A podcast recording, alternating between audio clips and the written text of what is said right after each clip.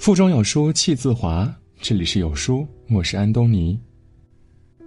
网上曾有人讨论，为什么穷人越来越穷，富人越来越富呢？有一个回答一针见血：穷人和富人的思维认知不同。穷爸爸、富爸爸中，穷爸爸总说“我付不起”，富爸爸总说“我怎么才能付得起呢？”穷人描述问题，富人解决问题。这就是思维之间的差距。一个人意识到自己是穷人很容易，但意识到自己是穷人思维却很难。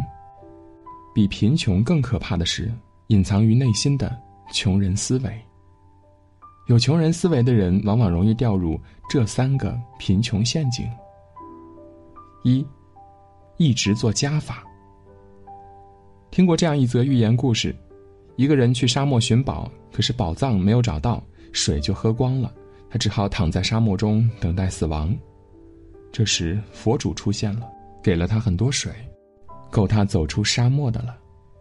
可是走到半路，他遇到了宝藏，于是他贪婪的将宝藏塞满身上所有的口袋。负重前行的他很快就干渴难耐，水瞬间被他喝光了。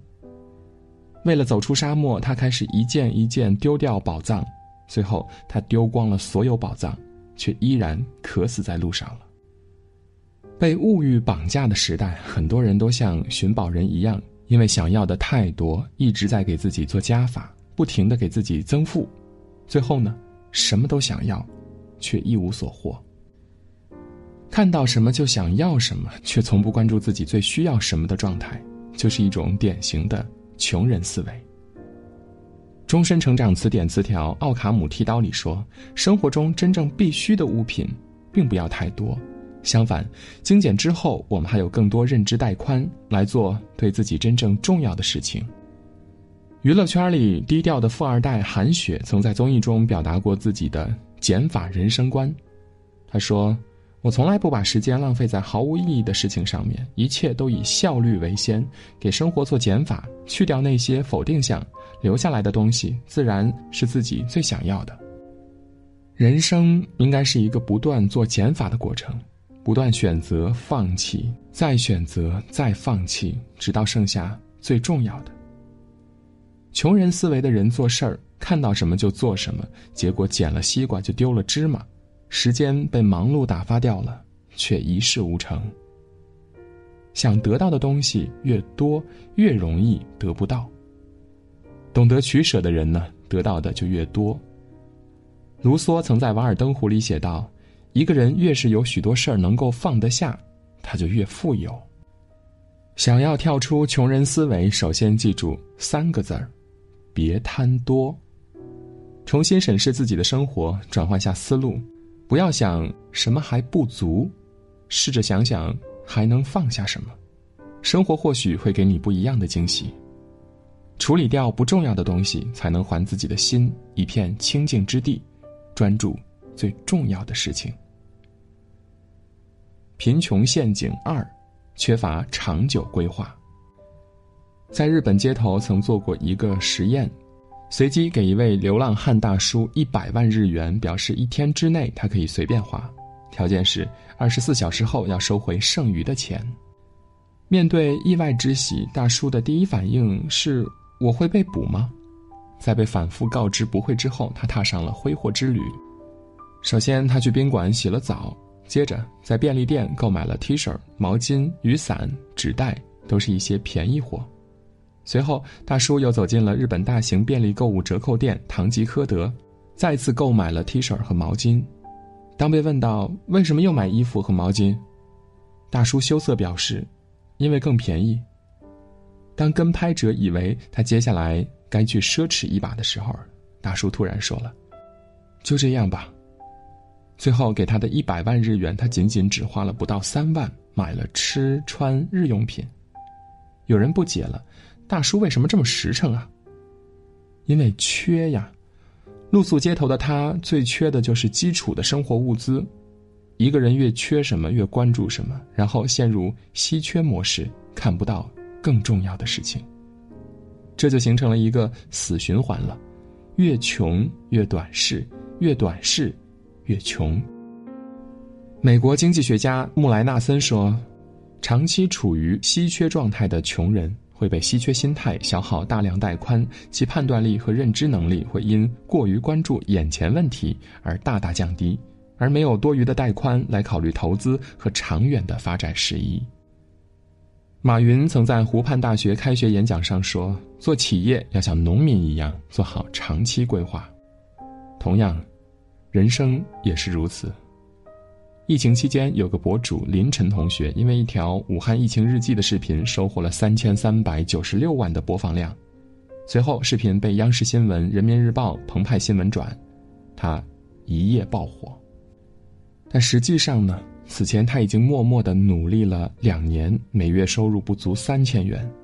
他曾给自己做了一个两年规划，学习了各种自媒体技能，可现实的巴掌却打得啪啪作响。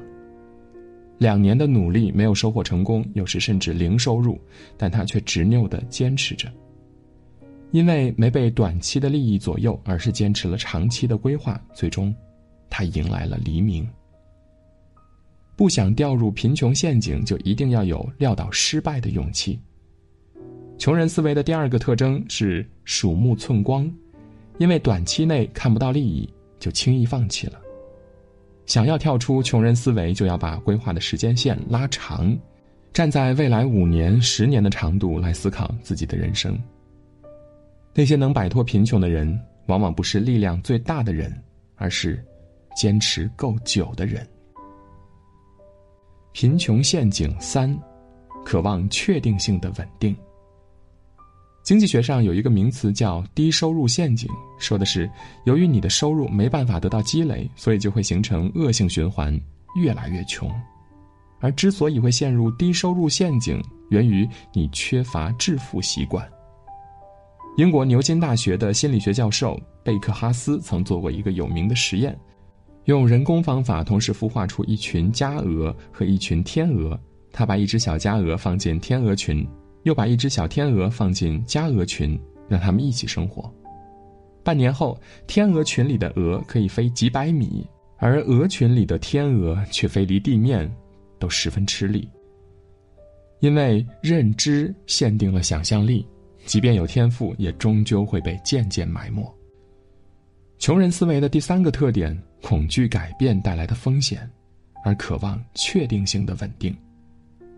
正如有的人明知是没有前途的工作或岗位，但害怕辞职之后找不到好的工作，害怕转行之后要从头开始，所以没有走出舒适区的勇气。巴菲特说：“如果你没找到一个当你睡觉时还能挣钱的方法，你将工作到死。”改变的过程很痛苦。但不改变更痛苦。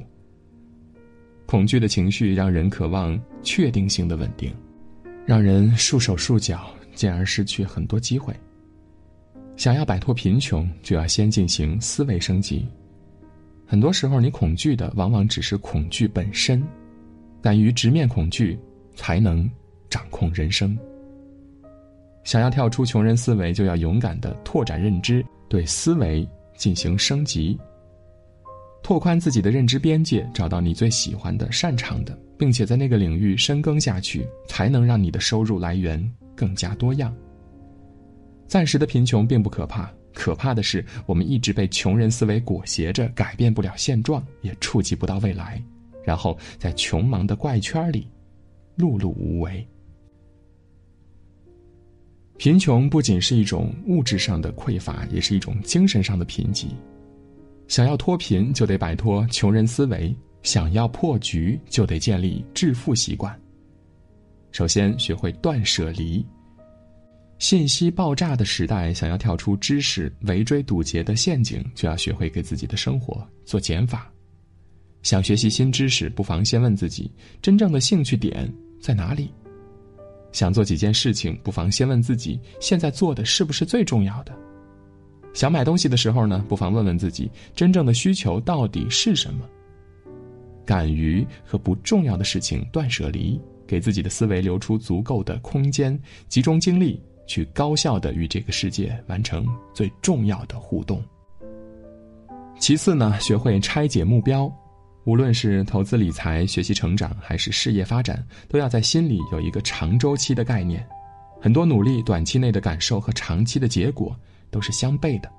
别把改变的时间周期想得太短，可目标太长远，实现遥遥无期，确实会给心理带来一次次的打击。所以，想要致富，就得学会将常规化拆解为短目标。日本有个运动家叫山本田一，曾两次获得国际马拉松冠军。他曾在自传中公开成功秘诀：每次比赛前，他都会先去赛道做标记，把沿途醒目的地标记录下来。到比赛当天，他就以每一个地标为目标，每一段都奋力冲过去。就这样，四十公里的赛程被他分解成了几个小目标，轻松的就跑完了。人生中任何计划都可以如此。比如你想赚一百万，可以先从三年攒第一个十万开始，一年三万，平均下来一个月才两千五而已，把它化整为零，各个击破。这么一算，是不是觉得十万块钱在向你招手呢？最后就是培养全局观，首先要有发现事物底层规律的能力，这就需要你多积累和学习所在领域的知识，并且学会主动思考。当你积累的足够多，时间足够长，你自然能找到事物中暗藏的规律。到时，你便有了站在更高维度看问题的能力。其次呢，面对困境，你要学会提出关键性的问题。